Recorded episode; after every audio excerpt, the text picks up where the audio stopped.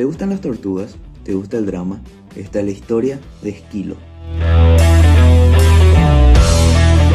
Esquilo cambió por completo las representaciones teatrales de la antigua Grecia. Nacido en el siglo VI a.C., el dramaturgo griego fue el primer gran representante de la tragedia griega.